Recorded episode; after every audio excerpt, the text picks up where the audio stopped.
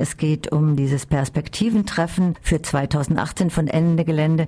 Ich glaube, Ende Gelände muss man gar nicht mehr so vorstellen. Oder ich glaube, das ist gar nicht falsch, weil intern glauben wir natürlich immer, alle kennen uns schon, aber so ist es dann natürlich nicht. Ende Gelände ist ein Bündnis von Klimaaktivisten, die für Klimagerechtigkeit streiten und sich seit, sagen wir mal, 2015 doch deutlich sichtbar gemacht haben, indem wir Kohleinfrastruktur blockieren, weil wir finden, dass sich gerade an der Auseinandersetzung um Braunkohle der Widerstand oder die Auseinandersetzung um die Zukunft sowohl unserer Energieversorgung als auch unserer Gesellschaft so ein Stück weit so ein bisschen kristallisiert. Und da wollen wir Druck machen und sind überzeugt davon, dass es nicht der richtige Weg ist, weiter darauf zu warten, dass Regierungen nicht die richtigen Entscheidungen treffen, weil das machen sie seit Jahrzehnten nicht, sondern wir müssen es selber in die Hand nehmen. Und deswegen gehen wir selber in die Gruben, wo hier die dreckigste fossile Energie abgebaggert wird, um die Klimakrise selber quasi zu verhindern und aufzuhalten, so wie wir das können. Es bleibt natürlich auch ein bisschen symbolisch, aber geht darum, den Druck an der richtigen Stelle aufzubauen. Das wäre jetzt auch mein erstes gewesen, noch ein kleiner Rückblick auf 2017, bevor wir zu den Perspektiven 2018 kommen. Ihr hattet ja eben, um das nochmal konkret zu machen,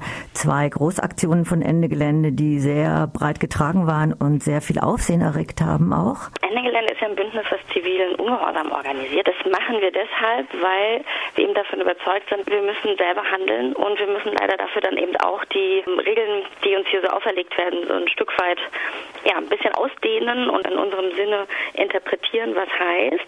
Wir mobilisieren und haben das letztes Jahr auch zweifach sehr groß und massenhaft gemacht, in die Braunkohlegruben in Deutschland zu strömen. Letztes Jahr waren wir zweimal im rheinischen Braunkohlerevier an unterschiedlichen Stellen und auch zu unterschiedlichen Zeiten. Das eine Mal im Sommer, im August. Was eine große Stärke von Ende Gelände ist, ist nämlich selber zu bestimmen, wann und wo die Auseinandersetzung stattfindet. Ende Gelände setzt selber den Ort der Auseinandersetzung und der ist deshalb im Sommer im Braunischen Rheinkohlerevier gewählt worden, weil das die allergrößte Grube Europas ist, wo Braunkohle abgebaggert wird.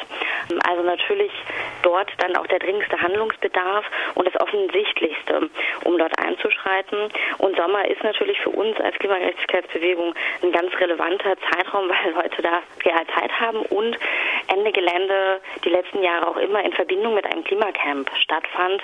Und das Klimacamp ist selbst nochmal eine eigene wichtige Größe, ein wichtiger Ort, eine wichtige Instanz, ähm, wo viel, viel mehr stattfindet als nur eine Aktion, sondern da findet Vernetzung, da findet Bildung, da findet Ausprobieren und das darüber nachdenken, wie könnte eigentlich eine Gesellschaft anders aussehen, klimagerecht äh, gestaltet werden, wie kommen wir eigentlich zu der gerechten Transformation, die unsere Gesellschaften brauchen und das nicht nur lokal im rheinischen Braunkohlerevier, auch nicht nur national, sondern auch international gedacht. Ja, da kommen wir gleich zu der Weltklimakonferenz, anlässlich derer ihr ja auch dann aufsehenerregende Aktion gemacht habt und eine große Demo. 25.000 Leute auf der Demo und 4.500 Klimaaktivistinnen gegen RWE auf dem Gelände. Dieses Jahr waren wir so ein bisschen vor der Herausforderung, dass uns äh, so ein Ereignis ins Haus stand, was wir uns eben nicht selber ausgesucht haben, nämlich eine UN-Klimakonferenz. Eigentlich hätte die Klimakonferenz äh, woanders stattfinden sollen. In diesem Jahr die Fidschi-Inseln waren. Die Fidschi-Inseln sind aber selber ähm, eine der Staaten, die schon am ersten und am ersten jetzt schon vom Klimawandel betroffen sind. Das heißt, die saufen real schon ab, haben gar nicht die Infrastruktur, ähm, um so eine Riesenkonferenz stattfinden zu lassen, weswegen es in Deutschland stattfand, wo das UN-Klimasekretariat ist. Und witzigerweise ist es nun mal unmittelbar neben Europas größter Braunkohlegrube. Also der Widerspruch könnte sozusagen ja nicht besser einem irgendwie so präsentiert werden weil die UN-Klimakonferenzen leider eben nicht dafür stehen, dass sie äh, relevant die Krise lösen, sondern dort wird sie über Jahrzehnte schon verschleppt. Und das natürlich vor allen Dingen von den Industrienationen und obwohl Ende Gelände keine Aktion ist, die sagt, ach, wir machen wieder eine Appelldemonstration bei, äh, bei den Klimakonferenzen, haben gesagt, wir können aber auch nicht nichts machen. Wir machen das, was wir politisch überzeugend und richtig finden. Und das bedeutet, wieder an den Ort zu gehen, wo der Klimawandel produziert wird. Das heißt, wieder die Bagger zu blockieren, wieder die Schienen zu blockieren, auf denen die Kohle transportiert wird von den Tagebauen in die Kohlekraftwerke, um dort verfeuert zu werden und das Klima weiter anzuheizen. Deswegen waren wir im November im rheinischen Braunkohlerevier und haben nochmal trotz Kälte dort die Infrastruktur lahmgelegt. Wenn ich das richtig verstanden habe, gab es da auch sehr große Vernetzungen mit Klimabewegungen aus anderen Kontinenten und Ländern. Und euer, euer Resümee war auch, die Klimabewegung wächst und wächst zusammen. Das finde ich hoffnungsmachend. Und vielleicht können wir jetzt überleiten auch zu den Perspektiven. Ja, gerne. Vielleicht noch ein Punkt zu dem ja. Internationalen. Das ist etwas, was Ende Gelände als Bündnis von Anfang an begleitet hat. Also eine starke internationale Vernetzung. Das war 2015 schon so, wo auch ein, wo die erste Aktion auch im, im Rheinland stattfand mit großer internationaler Beteiligung von etwa einem, einem, Drittel mindestens. Das hat sich dann auch fortgeführt in der Lausitz, wo äh, es ja darum ging, den Verkauf von Vattenfall-Infrastruktur äh, in der Braunkohle zu verhindern. Vattenfall als schwedischer Staatskonzern ähm, hat natürlich viele schwedische Genossinnen irgendwie oder Aktivistinnen mit auf den Plan gerufen. Wir haben uns äh, sehr intensiv mit denen vernetzt und natürlich waren da nicht nur Schweden da, sondern es waren viele, viele äh, Menschen aus sehr vielen, ich glaube damals über 20 Ländern mit dabei. Und das ist immer eine, eine Stärke gewesen von Ende Gelände und gilt es natürlich weiterhin auszubauen.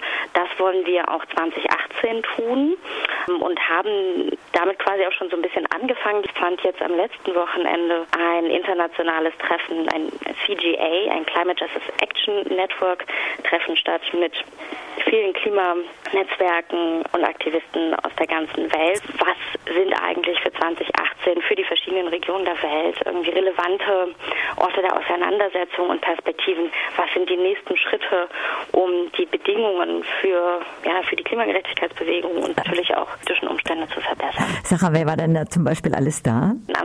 Dem Treffen. Ich weiß, dass natürlich Delegierte von äh, Ende Gelände mit dabei waren, waren niederländische Aktivisten da, äh, schwedische, ähm, französische, viele aus Tschechien und Polen, die auch große Auseinandersetzungen ähm, im Kohlebereich jetzt geführt haben.